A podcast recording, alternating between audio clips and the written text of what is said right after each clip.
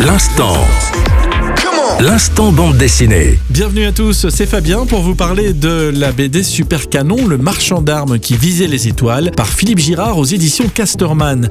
Au tout début des années 90, à Bruxelles, un ingénieur et marchand d'armes est assassiné. L'exécution de Gérald Bull a fait grand bruit et ce n'est que récemment que l'implication du Mossad a pu être mise en évidence. Il faut dire que Gérald Bull n'était pas quelqu'un d'anodin. Sa vie a inspiré Philippe Girard qui nous en propose une biographie librement inspirée aux éditions Casterman le titre Super Canon, le marchand d'armes qui visait les étoiles. Géry nourrissait un rêve, devenu une obsession. Il voulait permettre d'acheminer du courrier en un temps record. Internet n'existait pas encore à l'époque et Géry avait imaginé que l'on pouvait utiliser un canon d'une puissance suffisante pour envoyer le courrier dans l'espace jusqu'à ce qu'il retombe à destination. Cette idée un peu folle, il n'aura de cesse de la réaliser. Il a donc conçu un super canon.